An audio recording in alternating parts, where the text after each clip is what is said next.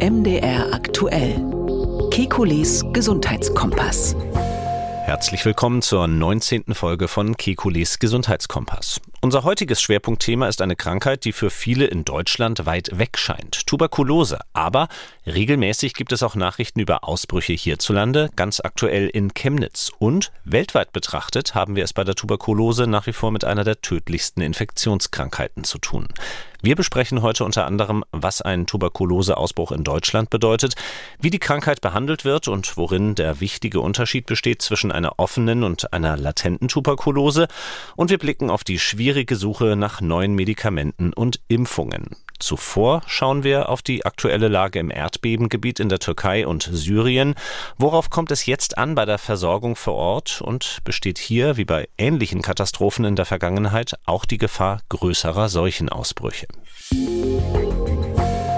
Ich bin Jan Kröger, Reporter und Moderator bei MDR Aktuell. Alle 14 Tage immer donnerstags sprechen wir mit dem Arzt und Wissenschaftler Professor Alexander Kekulé.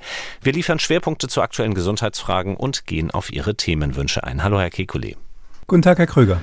Herr Kekulé, den Anfang für unseren heutigen Gesundheitskompass, den müssen wir aus aktuellem und traurigem Anlass machen mit dem Blick in die Türkei und nach Syrien. Das dortige Erdbeben hat nach aktuellen Zahlen mindestens 17.000 Tote gefordert. Mittlerweile läuft auch die internationale Hilfe an.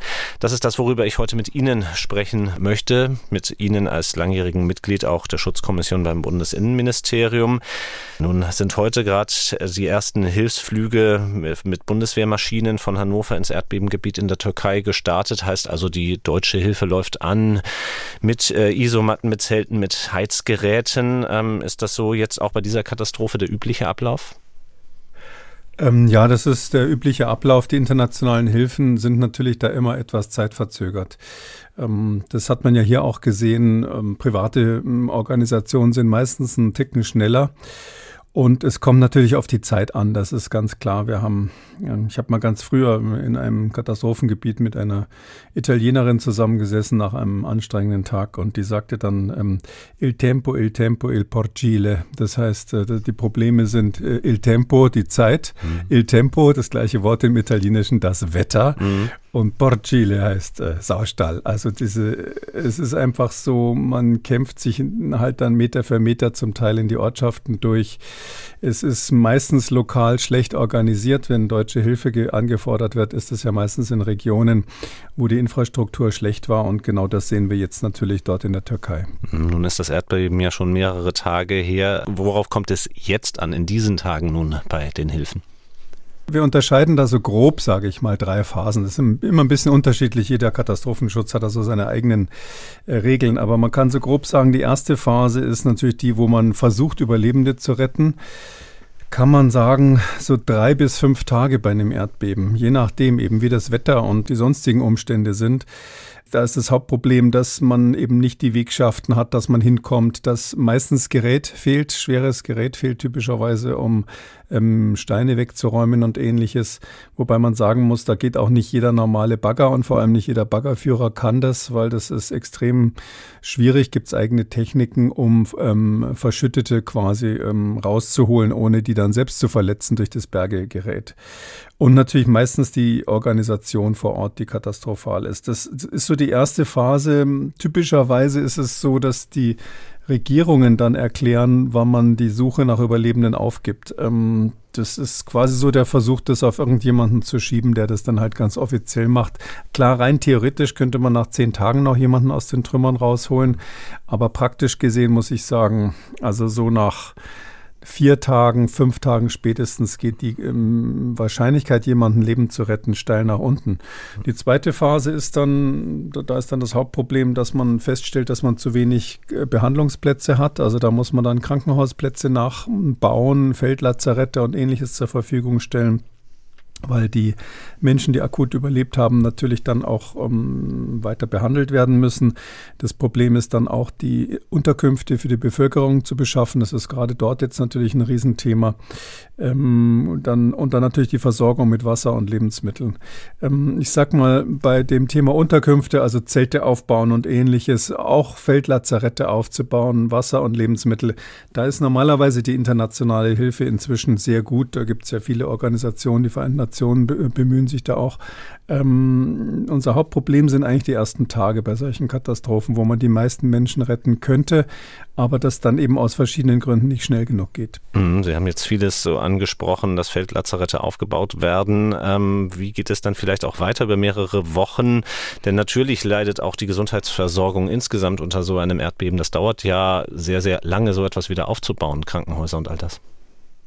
Naja, der Wiederaufbau, der, da kann man nur sagen, sowas dauert meistens eine ganze Generation nach so einem schweren Erdbeben. Da gibt es ja viele Beispiele. Also wir haben damals intensiv Kontakt gehabt in der Schutzkommission zu dem Beben in Haiti, ähm, das damals wenige Kilometer von der Hauptstadt Port-au-Prince weg war, 2010. Man muss dazu sagen, das waren bekanntlich 320.000 Tote. Ich glaube, eines der schwersten Beben überhaupt der neueren Geschichte.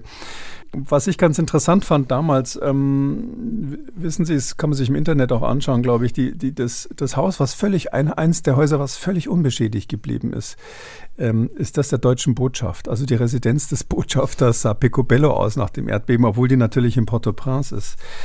Was bedeutet das? Mm, das war natürlich ein Haus, was vernünftig gebaut war. Das war ein massiv ein altes, schönes Haus und ähm, äh, das heißt, das Problem entsteht vorher. Das Problem entsteht, wenn man weiß, da gibt es Erdbeben. In der Türkei war ja, ich meine, 1999 auch schon mal ein schweres Erdbeben, ähm, genau in der gleichen Region. Man weiß, dass dort zwei Erdplatten aneinander reiben, sodass das immer wieder kommt. Trotzdem sind die Häuser so gebaut, ähm, dass sie sofort einstürzen wie, wie Kartenhäuser. Und die Infrastruktur ist vor allem so schlecht. Also wenn ich schon weiß, dass die, da schlechte Häuser sind, wenn ich weiß, es kommen die Erdbeben, dann muss der Katastrophenschutz picobello sein. Und all diese Parameter haben eben nicht funktioniert. Und Darum ist so mein Plädoyer immer, dass man das ernst nimmt und sagt, okay, das äh, war jetzt die nächste Warnung. Wenn ihr wieder aufbaut, dann seht mal zu, dass ihr ähm, für das nächste Beben etwas besser vorbereitet seid.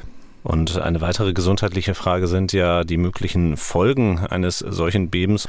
Sie haben Haiti angesprochen, danach ist es ja auch zu solchen Ausbrüchen dort gekommen.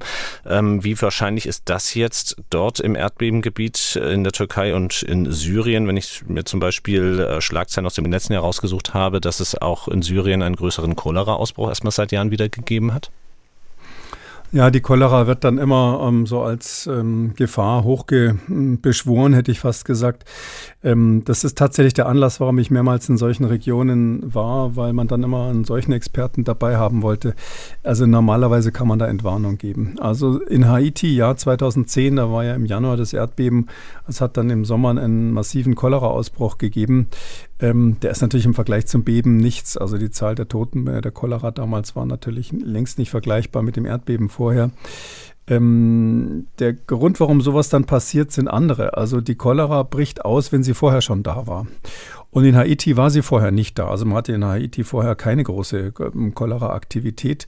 Und es ist dann tatsächlich rausgekommen, das ist inzwischen eindeutig ähm, erwiesen, dass ähm, äh, Blauhelm-Soldaten der Vereinten Nationen, die eben dort schon länger stationiert waren, da war eben dann gerade kurz vorher eine Truppe aus Nepal eingetroffen, wo es eben bestimmte Cholera-Stämme gibt, die nur in Nepal vorkommen.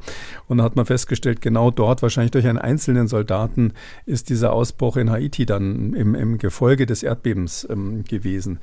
Das wäre natürlich kein Riesenausbruch gewesen, wenn nur so ein Soldat da die Cholera-Erreger ausgeschieden hätte. Aber das ist natürlich dort so, dass die Infrastruktur so funktioniert, dass die Abwässer nicht sauber von den Frischwässern getrennt werden, klar. Und deshalb kann so ein Ausbruch dort passieren. Das ist sicher in Syrien auch so, dass das typischerweise die Wasserversorgung ähm, nicht optimal ist. Da könnte aber jederzeit ein Cholera-Ausbruch passieren, nicht im Zusammenhang mit so einem Erdbeben. Und man muss ja so sehen, wenn dann die internationale Hilfe vor Ort ist in dieser zweiten, dritten Phase, dann äh, trinken die Leute ja Wasser aus Flaschen. Also das wird dann, die werden dann wirklich mit Wasser versorgt. Das ist ja etwas, was wir durchaus hinkriegen.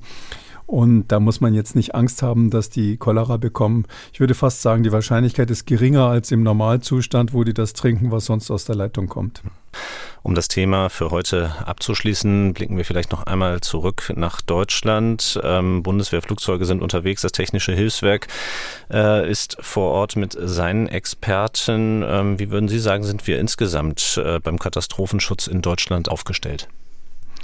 Naja, ist immer die Frage, wie man es vergleicht. Also mit der Türkei sind wir natürlich weit, weit besser. Ähm, Ich äh, beobachte das schon lange. Ich war früher tatsächlich auch mal Ausbilder im Katastrophenschutz ähm, und, als, und habe auch als Notarzt früher gearbeitet. Ähm, wir hatten ja früher die Situation, dass wir äh, den Wehrdienst hatten, Wehrdienst, Zivildienst, und man konnte sich, ich meine, zehn Jahre war das zum Katastrophenschutz verpflichten, äh, um nicht zum Wehrdienst zu müssen. Ähm, das war quasi die Hauptquelle für ähm, diese Hilfsorganisationen, dass die langfristig auch jemanden beim Katastrophenschutz hatten. Das wird ja bei uns fast nur ehrenamtlich gemacht. Also äh, das Ehrenamt in Deutschland macht über 95 Prozent des Katastrophenschutzes. Das wissen viele nicht. Ähm, beim Technischen Hilfswerk, was Sie gerade angesprochen haben, was wirklich vorbildlich ist. Also so eine Einrichtung, die so sehr professionell, technisch sehr professionell ist, gibt es meines Wissens nirgendwo anders auf der Welt. Sonst gibt es überall Rotes Kreuz und so, aber das THW ist eine Besonderheit aus Deutschland. Aber die haben 99 Prozent Ehrenamtliche, 99 Prozent. Fast alles Leute, die da freiwillig arbeiten. Ähm, aus Bayern kenne ich zufällig die Zahlen, da haben wir 450.000 Ehrenamtliche insgesamt in diesen Hilfsorganisationen. Das klingt nach einer Riesenarmee, aber insgesamt sind es dann halt nur noch so um die 20.000 Hauptberufliche, die dann bei den Feuerwehren und so weiter zusätzlich sind. Das heißt, von der Freiwilligen Feuerwehr bis zum Katastrophenschutz ist es das Ehrenamt, was das in Deutschland stützt. Und ähm, das geht zurück, um, auch deshalb, weil wir natürlich überaltern. In Deutschland gibt nicht mehr so viele junge Menschen. Ich habe auch so ein bisschen das Gefühl, dass der Gemeinsinn etwas nachgelassen hat, also dass man jetzt so zusammen in so einer Vereinigung ist und sich auf die Katastrophe vorbereitet.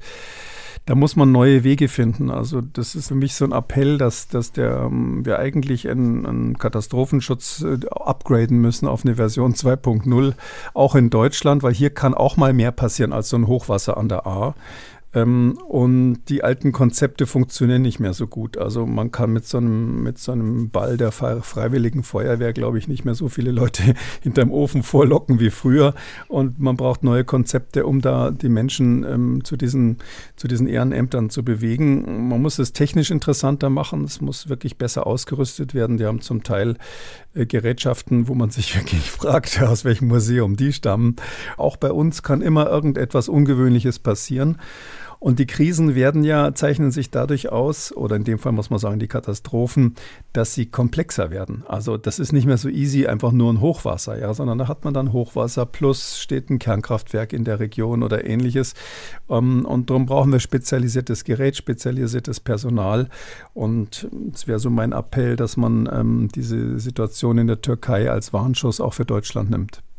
Dann äh, schließen wir das Thema für heute ab und kommen zu unserem Schwerpunkt und zwar Tuberkulose. Weltweit einmal noch eine der wichtigsten, weil tödlichsten Infektionskrankheiten, aber auch in Deutschland immer wieder ein Thema, ein aktueller Anlass, den ich mir dafür herausgegriffen habe, ist die Situation in Chemnitz. Dort wurde ein Ausbruch gemeldet schon Mitte Januar wegen einer ansteckenden Tuberkulose bei einer Pflegeschülerin oder einer Praktikantin in in einem Pflegeheim. Daraufhin hat das dortige Gesundheitsamt Untersuchungen in ihrem Umfeld gemacht und letzte Woche musste sich der Pressesprecher der Stadt, Matthias Nowak, dann erneut vor die Presse begeben und dann das hier vermelden. Wir haben zwei Personen, bei denen es eine offene Tuberkulose, also eine ansteckende Tuberkulose gibt. Die werden im Krankenhaus behandelt. Und der zweite Fall, der jetzt ganz neu ist, äh, kommt aus dem Umfeld des ersten Falls. Wir haben ja, als die erste Person äh, diagnostiziert wurde, 75 Personen aus deren Umfeld, aus deren näheren Umfeld untersucht. Und diese Untersuchungen haben dann ergeben, dass es mehrere Verdachtsfälle gibt. Und die zweite Person, die jetzt sozusagen auch im Krankenhaus behandelt wird, ist äh, aus diesem Kontaktumfeld der anderen Person.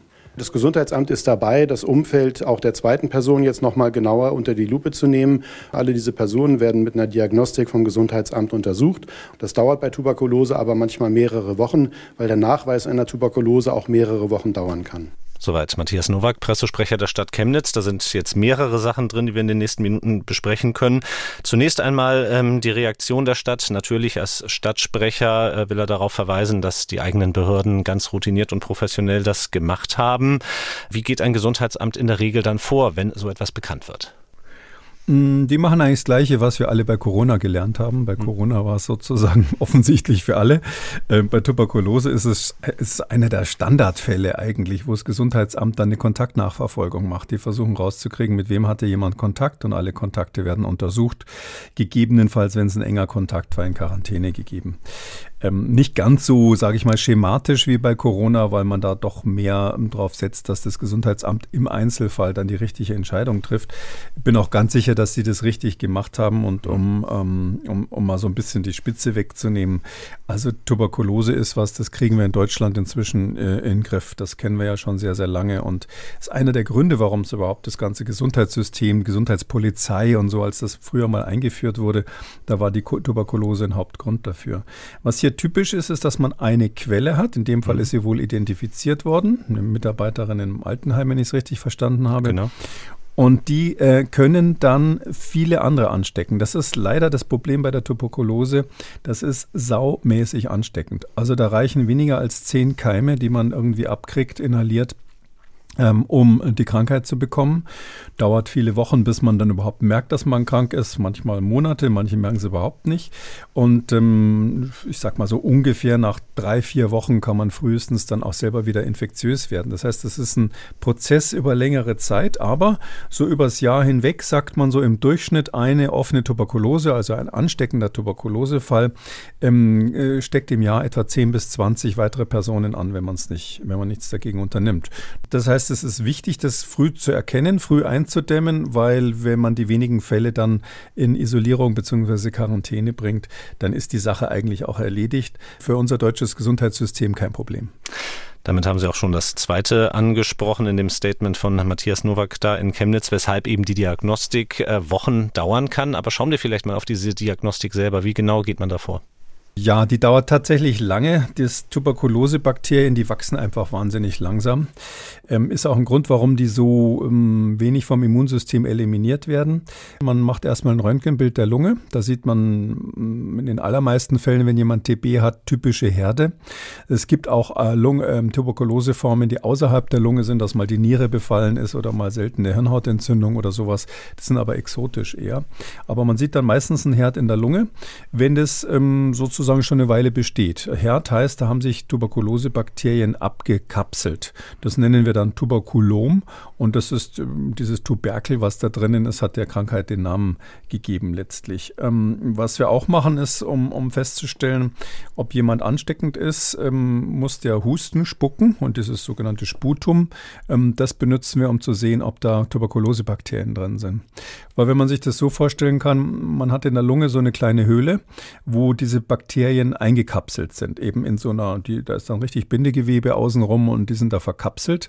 Und wenn das irgendwie Kontakt zu den äh, Atemwegen hat, dann scheidet der ähm, Patient eben regelmäßig Bakterien aus. Das nennt man dann offene Tuberkulose, weil mhm. quasi diese Tuberkulome nicht geschlossen sind, sondern der hustet es ab. Und in diesen Fällen sind die Patienten ansteckend, nur dann. Ähm, und ähm, das, da kann man dann die Bakterien im, im Sputum, im, im, Auswurf von der Lunge oder was auch immer, kann man die dann mikroskopisch nachweisen. Und ähm, was der äh, Herr vom Gesundheitsamt dort oder von der Stadt jetzt angesprochen hat, ist die Anzucht. Also so um wirklich zu beweisen, dass es dass da keine Tuberkulosebakterien drin sind, muss man ähm, das bebrüten ähm, und gucken, ob da Keime wachsen. Weil wenn es ganz wenige sind, sehen Sie die nicht im Mikroskop, sondern dann müssen Sie das bebrüten und dann wachsen die eben ein paar Wochen. Und weil die so extrem langsam wachsen, kann es durchaus mal bis zu sechs Wochen oder so dauern, bis man dann einen sicher negativen Befund rausgibt. Das heißt, da hat man dann nichts gefunden und sagt, jawohl, dieser Patient ist nicht ansteckend. Und ansteckend ähm, ist dann in dem Sinne auch gleichbedeutend mit der offenen Tuberkulose im Gegensatz zur latenten Tuberkulose. Ähm, worin genau besteht der Gegensatz oder ab wann spricht man von einer offenen Tuberkulose? Man muss so sagen, ähm, das kommt jetzt historisch auch von der Lungentuberkulose. Da, da ist es so, wie ich es gerade erklärt habe, das bricht dann durch quasi in die Atemwege und hat oder hat Verbindung zu den Atemwegen und deshalb hat man gesagt offen. Ähm, wenn jetzt natürlich jemand eine Tuberkulose in der Niere hat, dann scheidet er hauptsächlich die Bakterien über den Urin aus. Ähm, und ähm, dann ist dieses mit dem Offen so ein bisschen komisch, müsste man eigentlich sagen, ansteckende Tuberkulose. Mhm. Aber das äh, nimmt man dann sozusagen mit noch bei dem Begriff. Interessant ist die Frage, wie man nachweist, dass einer nicht offene Tuberkulose, also latente Tuberkulose mhm. hat, weil ähm, nach der Infektion bleibt eigentlich ähm, dieses Bakterium im Körper. Das ist ganz selten so, dass unser Immunsystem das komplett eliminieren kann. Das ist ein ganz ähm, listiger Hund, der es schafft, das Immunsystem eben in diesen abgekapselten Tuberkulomen zu überlisten. Ähm, aber wir produzieren natürlich dann Antikörper dagegen oder haben zumindest ähm, ähm, Immunzellen, sogenannte T-Lymphozyten, äh, die, ähm, denen man, äh, bei denen man feststellen kann, dass sie schon mal Tuberkulosebakterien gesehen haben. Diese Bakterien heißen übrigens Mycobacterium tuberculosis, so ist der technische Ausdruck, also diese Mykobakterien. Und wenn die, wenn diese, und wenn bei einem Patienten die T-Lymphozyten schon mal Mykobakterien begegnet sind, dann werden die, wenn man sie aus dem Blut abnimmt, da kann man aus dem Blut ein paar Lymphozyten rausholen äh, und dann provoziert man die mit ähm, Bestandteilen von solchen Bakterien und dann äh, reagieren die quasi ganz stark, indem sie Unmengen von Interferon abgeben. Eine Sorte Interferon, Gamma-Interferon heißt das. Das geben die dann in großer Menge ab, weil sie sozusagen schon ähm, vortrainiert sind, schon scharf gemacht sind auf diese Mykobakterien.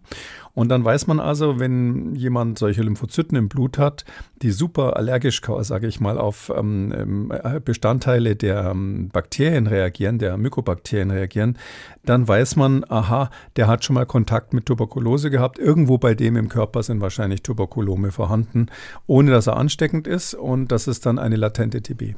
Dann bleiben wir nochmal bei äh, dieser latenten Tuberkulose. Ähm, wie schafft es denn das Bakterium, sich da sozusagen in der Lunge zu verstecken?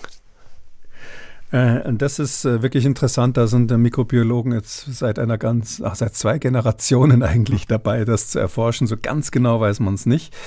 Ähm, man muss sich das so vorstellen. Also man hat ja am Anfang erstmal eine irgendwie scheinbar aktive Tuberkulose. Also man wird infiziert, diese Bakterien sind in der Lunge ähm, ganz am Anfang ist wahrscheinlich jeder ein paar Tage ansteckend, aber dann schafft es das Immunsystem, die einzufangen. Und zwar, äh, um Bakterien zu bekämpfen, ist es der entscheidende Faktor, ein bisschen anders als bei Viren, äh, dass die erstmal gefressen werden müssen. Da gibt es extra Fresszellen, ähm, äh, die heißen Phagozyten.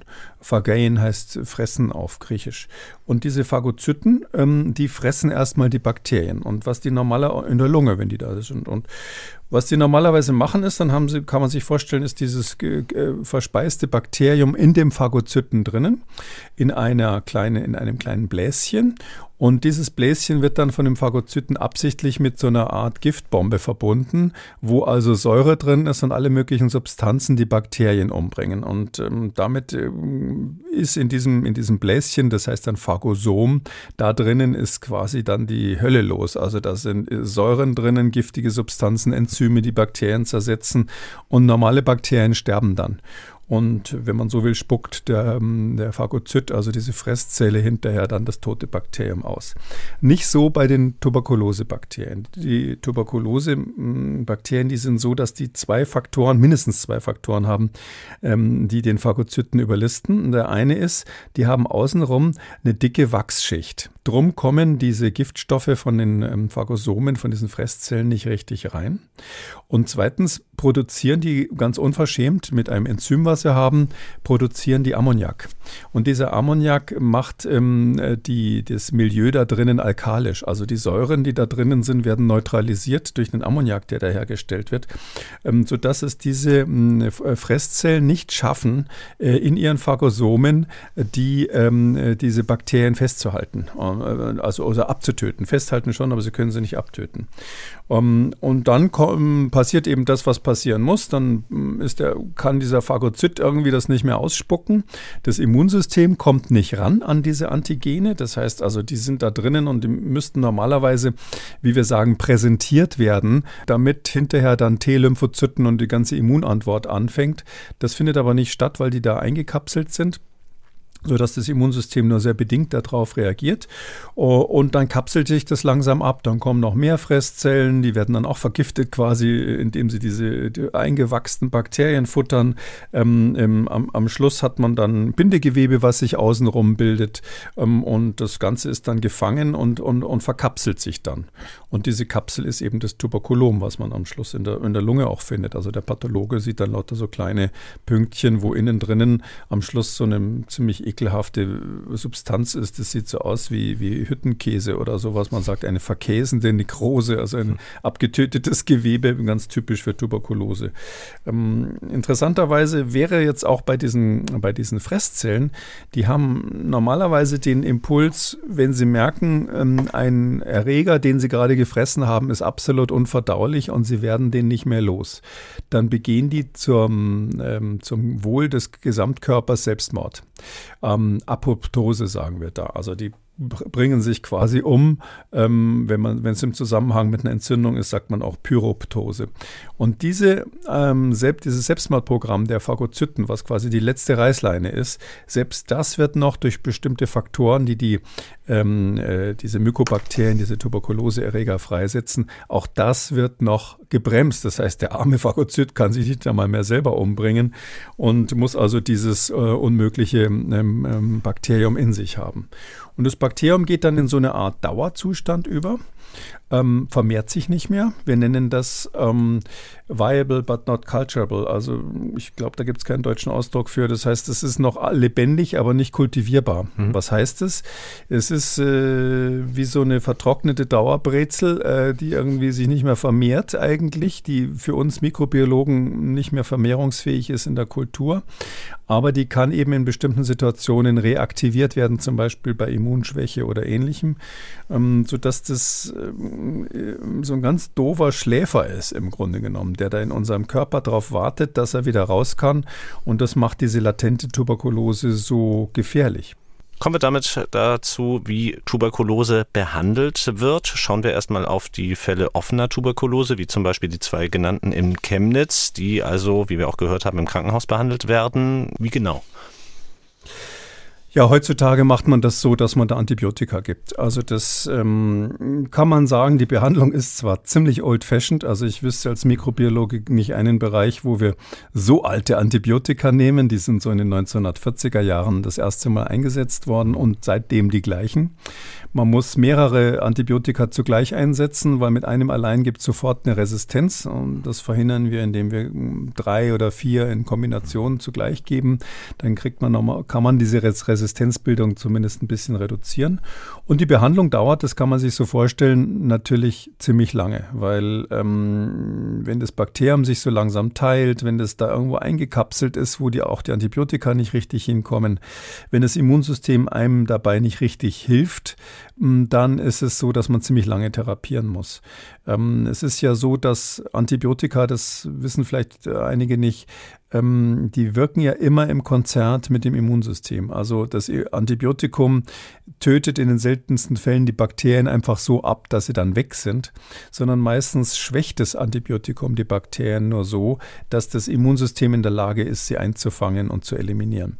Aber wenn eben hier wie bei Tuberkulose, die an so einem Ort sind, wo das Immunsystem nicht richtig hinkommt, ähm, dann ist das wahnsinnig schwierig. Man, man hat schon immer die Vorstellung gehabt, man muss dieses eingekapselte durchbrechen. Also früher gab es sogar Therapien, dass man da ähm, chirurgisch aufgemacht hat und Luft reingeblasen hat und sowas, weil man die Vorstellung hatte, man muss diese Tuberkeln irgendwie belüften, um die Keime ähm, abzutöten oder das Immunsystem ranzulassen. Vielleicht wissen einige auch, dass es ja früher diese Lufttherapien, Höhenlufttherapien gab. Also kennen Sie vielleicht da äh, bei, bei Thomas Mann auf dem Zauberberg da.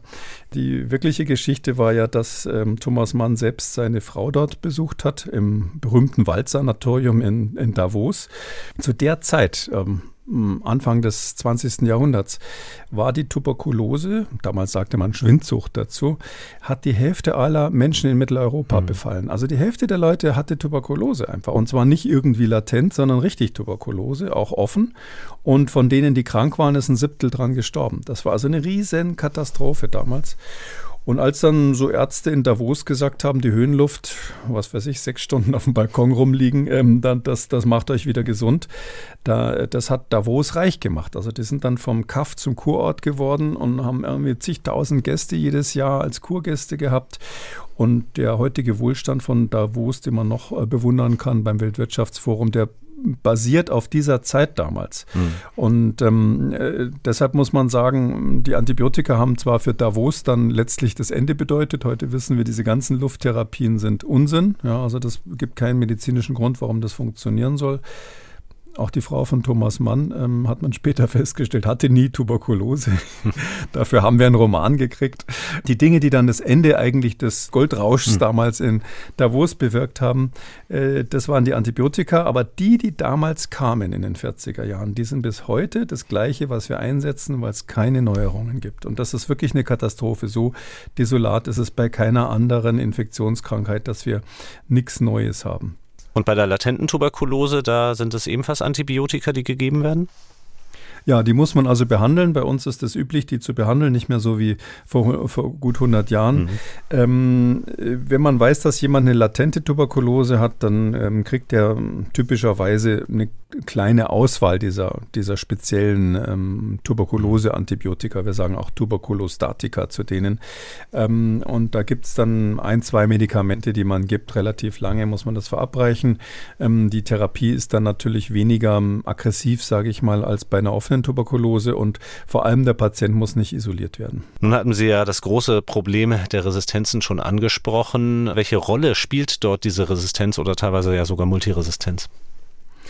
Das ist ähm, unsere ganz große äh, Sorge. Wenn man nur ein begrenztes Arsenal hat und auch ein altes Arsenal äh, und das Bakterium sich aber weiterentwickelt, dann sieht man eigentlich, was hier passiert. Ja, also ähm, die, diese Tuberkulosebakterien können quasi jeden, ähm, jeden, jedes Antibiotikum, was wir haben, ausschalten. Ähm, es gibt zum Beispiel ein Antibiotikum, das war das erste, was man eingesetzt hat, Streptomycin heißt das. Das hemmt bei Tuberkulosebakterien die, ähm, die Proteinsynthese, die Eiweißsynthese, indem das an bestimmten Stellen in den Ribosomen in der Zelle andockt. Ähm, dann die Tuberkulosebakterien mutieren einfach diese Stelle, wo das andockt. Also die machen eine Mutation, dass dieses Antibiotikum nicht mehr wirkt an der Stelle. Ganz cool. Oder sie äh, entwickeln eine ähm, sogenannte Effluxpumpe. Äh, äh, eine Effluxpumpe ist etwas, das Bakterien ähm, bestimmte Stoffe, die sie nicht mehr brauchen, ähm, rauspumpen aus der Zelle. Und das, äh, da gibt es jetzt bestimmte Tuberkeln, die Tuberkulosebakterien, die ähm, können relativ selektiv ähm, oder zumindest mit großer Effizienz Antibiotika, die man verabreicht, aus der Zelle rauspumpen. Also man, man gibt es und das wird also so schnell ist in keiner Großstadt Deutschlands die Müllabfuhr, wie dort also ähm, äh, das Zeug rausgeschmissen wird und dadurch unwirksam ist. Und so äh, könnte man jetzt lange drüber reden. Jedes einzelne Antibiotikum, was wir einsetzen, braucht natürlich einen bestimmten Mechanismus in der Zelle, nutzt einen bestimmten Mechanismus aus. Also gibt ein anderes, was zum Beispiel die Zellwandsynthese ähm, speziell angreift. Das heißt also dieses bestimmte, ähm, diese bestimmte Wachsschicht, die da außen dran ist, das ist ja, die braucht eine ganz bestimmte biochemische Stoffwechselwege, damit die hergestellt werden kann von den Bakterien. Und da gibt es ein anderes Antibiotikum, das heißt Isoniazid. Das ist ähm, eins eines der allerältesten, was man überhaupt entwickelt hat, Anfang des 20. Jahrhunderts, etwas später erst eingesetzt worden gegen Tuberkulose und dieses Isoniazid, das kann eben diese ungewöhnliche Synthese dieser komischen Fette da in diesen Tuberkelbacillen ähm, aufhalten. Ähm, aber das muss ähm, in der Zelle, in der Bakterienzelle erstmal aktiviert werden. Das wird als Vorform quasi verabreicht und da gibt es einen Aktivierungsschritt vorher. Und das Enzym, was die Aktivierung macht in, der, in den Bakterien, das macht dann einfach eine Mutation. Das ist dann mutiert und ähm, plötzlich wird diese Vorform des eigentlich wirk wirksamen Medikaments, wir sprechen dann vom Prodrug, also ist quasi eine Vorstufe, Stoffe, das wird dann nicht mehr aktiviert. Da können Sie so viel Isoniazid draufschmeißen, wie Sie wollen. Diese Tuberkelbakterien äh, sterben nicht mehr dran und so weiter. Also das ist äh, ein Riesenthema, aber die haben äh, tausendmal mehr Ideen, wie sie unsere vier bis sechs Antibiotika, die wir haben, ähm, inaktivieren können, als wir neue Ideen haben, ähm, Antibiotika sozusagen zu entwickeln. Ähm, leider ist Tuberkulose auch so ein Thema, wo sich für Pharmafirmen wenig rentiert, weil das mhm. eine Krankheit der Armen ist. Und wenn sie keine reichen Menschen haben, die irgendwie viele hundert Dollar für die Therapie zahlen können, dann ist das einfach ein Minusgeschäft, sowas zu entwickeln. Darum sprechen wir heute schon von Multidrug-Resistenz, also die Tuberkulose, die also Multidrug, also mehrfach ähm, medikamentenresistent ist. Die ist eigentlich heute der Standard Das ähm, sagt man dann, wenn die zwei Standardantibiotika, die wir so haben, ähm, Rifampicin und Isoniazid, wenn die beiden nicht mehr wirken. Dann gibt es noch Extended äh, Drug Resistance, das heißt dann quasi, dass also noch, noch mehr Antibiotika nicht wirken. Und es gibt sogar seit neuerdings, hm, ich glaube 2003 ist das zum ersten Mal festgestellt worden, es gibt jetzt die totale Resistenz. Also Stämme, wo kein Antibiotikum überhaupt wirksam ist. Ähm, zum Glück ist es so, dass diese total resistenten Tuberkulosestämme ähm, sich nicht sehr gut vermehren. Also die breiten sich zum Glück nicht massiv aus. Als man die am Anfang in Italien mal gesehen hat, dachte man, oh Gott, jetzt kommt die nächste Phase. Aber seitdem, toi, toi, toi, ähm, sind die jetzt weltweit nicht so dominant. Man sieht sie manchmal in Indien zum Beispiel. Klar versuchen viele Firmen, hauptsächlich so kleinere Firmen, versuchen neue Ideen umzusetzen. Man liest dann immer irgendwas, ja, der und der hat wieder eine Idee, wie man neues Tuberkulosemittel entwickeln könnte. Ähm, aber letztlich ist nichts so weit, dass man jetzt sagen könnte, das ist in der fortgeschrittenen Phase 2 klinischen Prüfung oder gar Phase 3, wo es dann wirklich um die Wirksamkeit geht, sondern das sind alles nur gute Ideen mhm. und äh, zum großen Teil zu wenig Geld, um das schnell äh, sozusagen an den Mann zu bringen. Und Sie sagen es ja auch, die Lösung muss äh, aus den Ländern kommen, die weltweit über das meiste Geld verfügen. Und das sind gerade die Länder, in denen die Tuberkulose eben kein großes Problem mehr ist. Darauf wollen wir jetzt einmal schauen. Fangen wir an mit der Situation in Deutschland. Die Inzidenz bei der Tuberkulose ist äh, über die letzten 20, 25 Jahre gesehen rückläufig häufig. Ein Fakt ist natürlich wichtig zu erwähnen. Von den Tuberkulose-Patienten mit einer offenen Tuberkulose hierzulande sind 74 Prozent im Ausland geboren, so der aktuelle RKI-Bericht mit den wichtigsten Geburtsländern Rumänien, Indien, Somalia und Eritrea. Ähm, bei diesem Rückgang über die letzten 25 Jahre gab es einen Ausreißer, nämlich 2015, 16, auch im Zusammenhang damals mit dem Migrationsgeschehen. Ähm, ist Ähnliches jetzt auch für die aktuelle Lage denkbar, wo eben die die Zahl von Migranten und Flüchtlingen wieder zunimmt in Deutschland? Ja, das ist so. Aber man muss da ein bisschen aufpassen. Ähm, ich glaube, wir haben in diesem Gesundheitspodcast ganz am Anfang schon mal da mhm. ähm, darauf hingewiesen, dass man natürlich Einreisende, die aus solchen Ländern kommen, ganz ähm, systematisch untersuchen muss und ihnen auch medizinische Hilfe nicht nur wegen der Tuberkulose anbieten muss. Ähm, das ähm, darf aber kein Angstthema sein, sondern wenn man das macht, und das ist ja inzwischen so, sicher 2015 war es anders, da hat das Robert-Koch-Institut noch behauptet, äh, Menschen, die aus solchen äh, Ländern kommen, hätten keine ungewöhnlichen Erkrankungen, um die man sich Sorgen machen muss. Ähm, das haben sie dann selber zum Glück revidiert. Und heute ist es so, dass die Gesundheitsämter natürlich die Einreisenden untersucht. Äh, die, es ist auch so, dass die sehr glücklich darüber sind. Stellen Sie sich vor, Sie kommen endlich nach Germany, wo also alles glänzt glänzt und mhm. toll ist und dann kommt da so einer und sagt, du kriegst umsonst eine medizinische Untersuchung. Ähm, das ist ja nicht so, dass sie das nicht haben wollen und äh, deshalb fangen wir das ab. Also es mhm. ist äh, nicht so, dass wir dann irrsinnig viele Fälle haben, die hier zum Ausbruch führen. Muss man ein bisschen aufpassen, dass da keine Ängste geschürt werden. Ähm, aber die Zahlen sind natürlich so, das ist ja klar. Wenn das Gesundheitsamt irgendwo an der Grenze einen Einreisenden ähm, untersucht und feststellt, aha, der kommt, was weiß ich, aus Afghanistan, hat Tuberkulose, dann wird er natürlich als Tuberkulosefall in Deutschland registriert. Äh, was man dazu wissen muss, ist, dass der quasi schon bei der Feststellung der Diagnose sofort in Isolierung gebracht wurde. Das heißt also, von dem ist null Gefahr für uns ausgegangen, ähm, sodass man aus meiner Sicht keine Angst haben muss, dass irgendwie die Zustände wie bei der vorletzten Jahrhundertwende äh, wieder auftreten, dass also Tuberkulose so ein häufiges Geschehen ist, mit dem wir dann ständig rechnen müssen, sondern ja, das ist wichtig, dass der Arzt ähm, Anamnese macht, wie wir sagen. Das heißt also auch mal gelegentlich zum Äußersten schreitet und mit dem Patienten spricht. Und das heißt eben, da muss er ihn mal fragen, wo bist du so gewesen? Was hast du gemacht? Wo kommst du her? Äh, warst du vielleicht im Ausland? Und ähm, auf die Weise kann man sicherlich den einen oder anderen Verdachtsfall dann definieren, der dann ähm, entweder bestätigt oder ausgeschlossen wird durch die entsprechende Diagnostik. Und ganz anders eben ist die Situation, wenn man sie weltweit betrachtet. Da schauen wir mal auf den aktuellen Bericht der Weltgesundheitsorganisation. 1,6 Millionen Tote verzeichnete die WHO 2021. Und vor allem macht die Organisation darauf aufmerksam, dass die Covid-19-Pandemie eine eigentlich gute Entwicklung in den Jahren zuvor umgekehrt habe. Ja, was heißt das genau? Wie schwer war dieser Rückschlag durch Covid-19? Ja, man muss sich klar machen, dass eine ähm, offene Tuberkulose in 50 Prozent der Fälle tödlich endet, endet, wenn man sie nicht behandelt. Also 50 Prozent.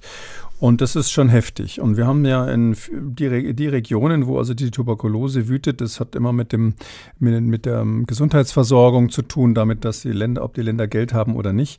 Diese Regionen sind eben Südostasien in erster Linie. Ähm, da kommt fast die Hälfte aller Fälle her. Indien, China, Indonesien und dann eben Afrika. Und ähm, das ist so, dass das insbesondere in Afrika dann auch mit HIV vergesellschaftet mhm. ist, also HIV-Infektionen. Von den 1,6 Millionen, die Sie genannt haben, die da gestorben sind, kann man so grob sagen, ein Drittel hatte zusätzlich auch HIV.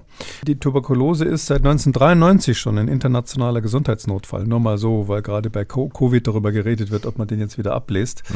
Ähm, und es ist trotzdem so, dass, die, dass es nach wie vor, wenn man mal die Corona-Krise außen vor lässt, die Krankheit ist, äh, die als Infektionskrankheit die meisten Toten verursacht. Das wissen viele nicht. Man denkt immer, AIDS wäre das vielleicht, aber im Vergleich dazu ist es so, dass das AIDS so in der Größenordnung von 700.000 Tote im Jahr zuletzt verursacht hat. Selbst die Malaria, wo man ja denkt, Mensch, das ist ja ein Riesenthema in den Tropen, da liegen wir so bei 630.000 Toten. Also ähm, Tuberkulose ist von den drei großen, sage ich mal, Infektionskrankheiten, die in den weniger entwickelten Ländern eine Rolle spielen, wirklich äh, die mit den meisten, die die meisten Toten verursacht.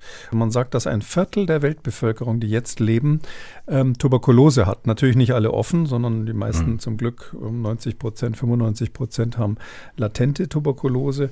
Aber das ist eine irrsinnig hohe Zahl. Nun haben wir ja schon aufgeführt, ähm, warum es so schwer ist, dagegen vorzugehen. Es fehlt klar der wirtschaftliche Anreiz für viele Unternehmen, da was zu tun.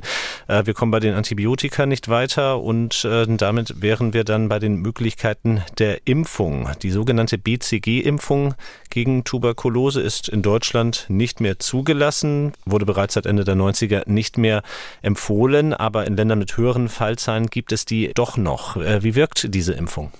Ja, BCG, das heißt Bacillus ähm, Calmet, äh, Calmet Guerin. Calmet und Guerin waren zwei französische Wissenschaftler, die so zur letzten Jahrhundertwende, also Anfang des 20. Jahrhunderts, Ende des 19. Jahrhunderts, ähm, gearbeitet haben. Ähm, Calmet war ein äh, Schüler von Pasteur, der ja damals der große Gegenspieler von Robert Koch war, muss man sagen. Das war so die Zeit, als Robert Koch und Pasteur sich immer mit wütenden Briefen von Berlin nach Paris und zurück äh, beschmissen haben und erklärt haben, dass der andere keine Ahnung hätte ähm, kann man vielleicht an der Stelle kurz erwähnen, dass Robert Koch ja tatsächlich damals meinte, dass sowas ähnliches wie dieses BCG, nämlich ähm, künstlich angezüchtete Tuberkelbazillen, die irgendwie aufgeschwemmt waren, das nannte er Tuberkulin, das wollte er als Heilmittel verkaufen, wollte richtig reich werden damit, das hat nicht funktioniert. Es gab Tote und deshalb ähm, hat er auch nicht ähm, sofort den Nobelpreis gekriegt, wie er es gerne gehabt hätte. Ähm, und in Frankreich war es zum Beispiel auch völlig klar, dass Tuberkulose über Milch von Kühen über übertragen wird. Darum gab es ja die Pasteurisierung. Das hat Pasteur dann entwickelt, dass man die Milch entsprechend vorbehandelt. Und in Deutschland gab es die Pasteurisierung dann lange nicht, weil Robert Koch gesagt hat, nö, nö, das stimmt alles nicht, was mein Kollege da behauptet. Ähm, die Milch ist ungefährlich. Und dann sind hier also die Leute weiterhin gestorben, weil sie Tuberkulose bekommen haben durch die Milch. Und aus dieser Zeit, ähm, ich habe das jetzt deshalb so erzählt, weil wirklich die, so ein Oldtimer, ein Schüler vom Pasteur, letztlich dieses BCG entwickelt hat. BCG ähm, ähm, ist ein ähm, Mykobakterium, also eng verwandt mit dem Tuberkulosebakterium selber. In dem Fall kommt es ähm, von der Kuh heißt dann Mycobacterium bovis, sagen wir, also vom Rind. Es ist so, ähm, dass das aber klinisch gesehen, wenn man krank wird, genau die gleiche Krankheit macht, macht auch eine Tuberkulose. Und ähm, die haben eben damals schon, 1906 ist das entwickelt worden, gesagt, okay, wenn man das ähm, nimmt und das ist attenuiert, also so ein bisschen abgeschwächt worden und man verabreicht das als Impfung, dann verläuft die Tuberkulose weniger schwer, wenn sie kommt und man kann auch einen Teil der Infektionen tatsächlich verhindern. Das war damals schon klar. Aber es ist so, dass die Infektionsverhinderung, also die Effizienz, die Vaccine Efficiency für, ähm, für Infektionen liegt bei 20 Prozent. Das ist natürlich, wenn man sich jetzt mal erinnert, so wir, bei Corona haben wir dann gelernt, ja, 60 Prozent ist nicht besonders gut. Also 20 Prozent ist die Chance, mit BCG eine Infektion zu verhindern und eine aktive Tuberkulose zu verhindern, also eine, die ansteckend ist, äh, da ist es so bei 50, 60 Prozent. Also nicht so schlecht. Das ist hm. eine Uraltimpfung, aber geht schon irgendwie. Ähm, diese BCG-Impfung hat nur den Nachteil, dass sie echt viele Nebenwirkungen hat. Ja. Vor allem bei den Menschen, die es in Afrika brauchen, nämlich da muss man ja Kleinkinder ähm, impfen, weil später äh, ist zu spät, dann haben die schon die Tuberkulose. Und da muss man Kleinkinder gleich nach der Geburt impfen. Und ähm, für die ist es dann so, die kriegen dann an diesen Stellen, wo das verabreicht wird, kriegen die dann abgestorbenes Gewebe, Nekrosen, Abszesse, übelste Narben, äh, Allgemeinsymptomatik und so weiter. Und das ist klar, wenn sich das rumspricht, äh, kommen die Mütter nicht mehr zum Arzt mit ihren Kindern und insbesondere natürlich die Kinder von äh, Müttern, die HIV infiziert sind. Ähm, da ist ja die große Gefahr, dass die Kinder auch HIV bekommen und ähm, die wiederum, die bräuchten am dringendsten natürlich ähm, äh, die Tuberkuloseimpfung, aber die reagieren am schlechtesten drauf. Also bei denen ist es so, dass sie die übelsten Nebenwirkungen haben und deshalb ist man so ein bisschen verzweifelt mit dieser BCG-Impfung, dass sie eben nicht richtig durchgezogen wird. Bei den Impfstoffen haben wir allerdings eine etwas andere Situation als eben bei den Medikamenten. Da findet man mit etwas Suche zumindest Berichte drüber, und Studien darüber, dass da an Neuentwicklungen geforscht wird, unter anderem auch mit deutscher Beteiligung. Äh, immer wieder zu lesen ist von einem Impfstoffkandidaten mit der Abkürzung VPM 1002 oder 1002, der interessanterweise nicht nur diskutiert wird als Impfstoff gegen Tuberkulose, sondern auch als Kandidat in Zusammenhang mit Influenza und Covid-19. Womit genau haben wir es da zu tun? Ähm, ja, das Phänomen, das, um das gleich abzuräumen, dass also andere Infektionskrankheiten so ein bisschen eingedämmt werden, wenn man Kinder impft, das kennen wir schon vom BCG. Mhm. Also das ist bekannt, dass man mit der Tuberkuloseimpfung, übrigens auch mit anderen Impfungen, ähm, die angeborene Immunantwort mit anschubst. Und durch diese unspezifische Stimulation ist dann statistisch nachgewiesen, dass so ein Jahr nach der Impfung die Kinder auch andere Infektionskrankheiten weniger kriegen. Interessanterweise von Viren über Bakterien bis hin zu Würmern ist es so, dass die dann ähm, durch diese Aktivierung des Immunsystems ein bisschen geschützt sind davor. Keiner weiß genau, wie das dort funktioniert. Das ist natürlich immer so ein bisschen die Hoffnung derer, die solche Impfstoffe entwickeln, ähm, dass wenn dann die klinischen Prüfungen nicht so klasse aussehen bezüglich Tuberkulose, dann sagen sie, na ja, aber wir haben ja noch diesen Allgemeineffekt, der bringt ja auch ein bisschen was. Also deshalb hört man dieses Argument sehr häufig. Und gegen die Tuberkulose ganz konkret, wie soll VPM 1002 da wirken? Ähm, ja, das ist, ähm, gibt schon seit einiger Zeit. Man muss dazu sagen, in dem Fall darf man das ein bisschen stolz sagen. Ähm, das ist mitentwickelt worden von mhm. Stefan Kaufmann in Berlin, äh, langjähriger Direktor des Max-Planck-Instituts für Infektionsbiologie. Und wirklich, ähm, den kennt man vielleicht in Deutschland nicht so, aber das ist wirklich einer der Stars der internationalen Infektionsszene, weil er eben äh, die ganze Tuberkulose-Forschung in seinem Forscherleben äh, einen Riesensprung vorangebracht hat. Und unter anderem ist ein, ähm, war er zumindest beteiligt, ich muss jetzt zugeben, ich weiß nicht genau, was sein Labor da jetzt gemacht hat. Er war beteiligt an dieser Entwicklung dieses VPM 1002. Und zwar muss man sich das so vorstellen, die haben gesagt, okay, wie können wir jetzt dieses ähm, BCG, also dieses Tuberkelbacillus, was eigentlich aus dem Rind kommt und ein bisschen abgeschwächt ist und für die Impfung geeignet ist. Wie können wir das so verändern, dass zum einen ein besserer Immunschutz ähm, als diese, was weiß ich, 20 Prozent oder sowas ähm, erreicht wird und zum anderen vor allem die Nebenwirkungen weniger sind, weil wir eben Kleinstkinder in Afrika impfen wollen und äh, häufig haben die Mütter eben HIV.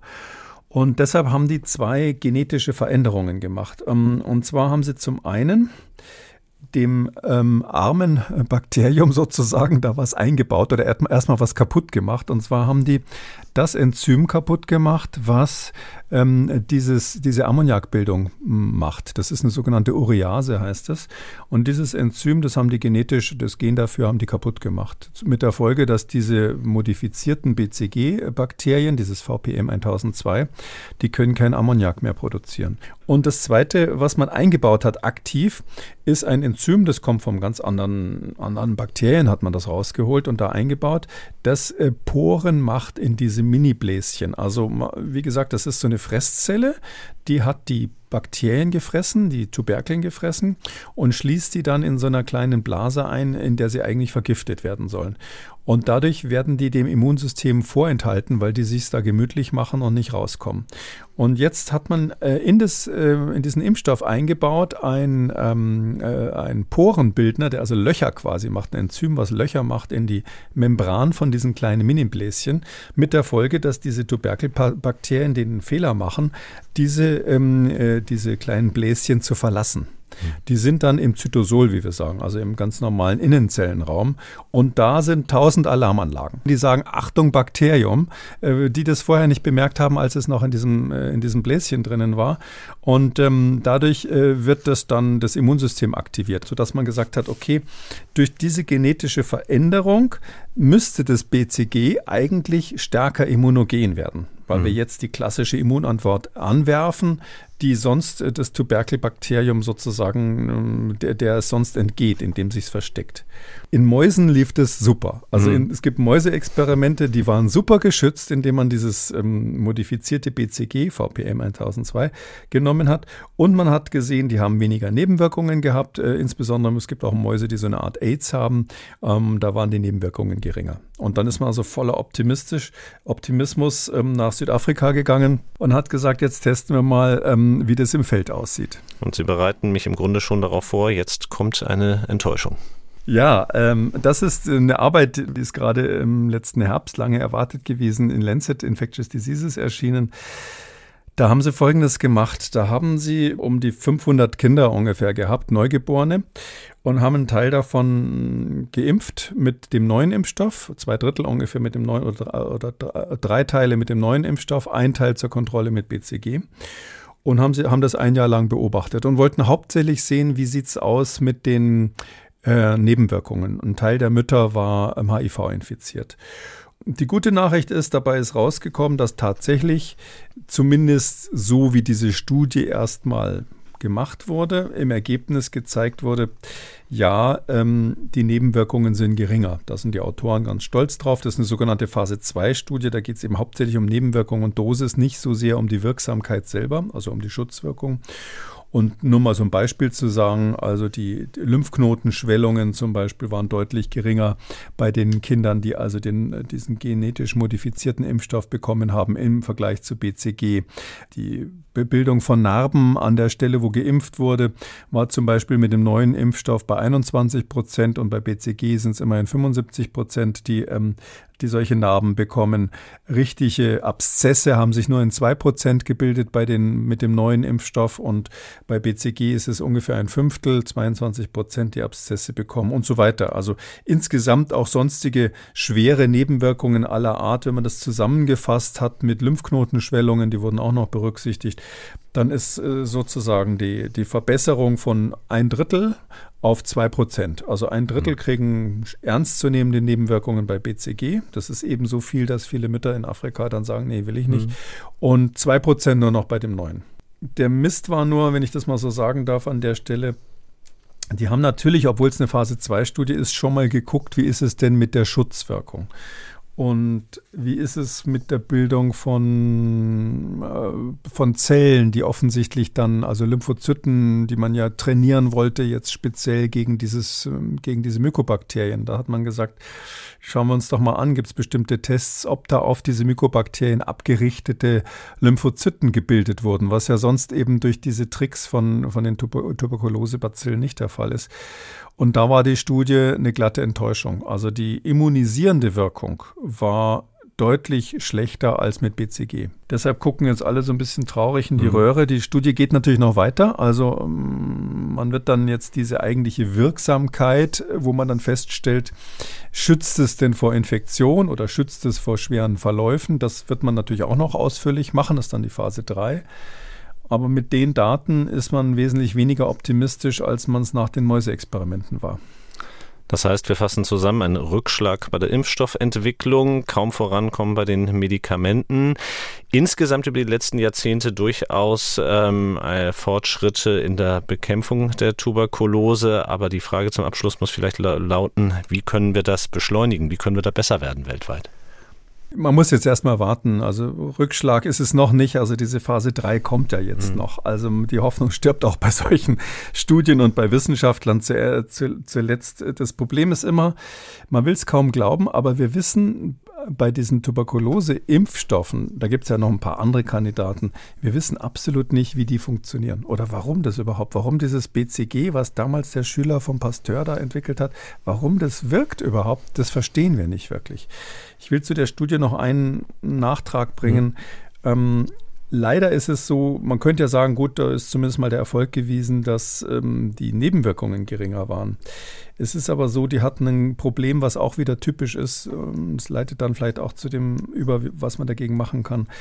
Ähm, dieses BCG ist Mangelware. Also es ist ganz oft so, dass Impfkampagnen in Afrika und sonst wo abgebrochen werden, weil, die, weil das nicht mehr geliefert werden kann. Meines Wissens ist Serum Institute of India ein großer Hersteller. Keine Ahnung, ob das Mangelware inzwischen vielleicht auch noch ist, weil die ja auch Impfstoffe gegen SARS-CoV-2 herstellen.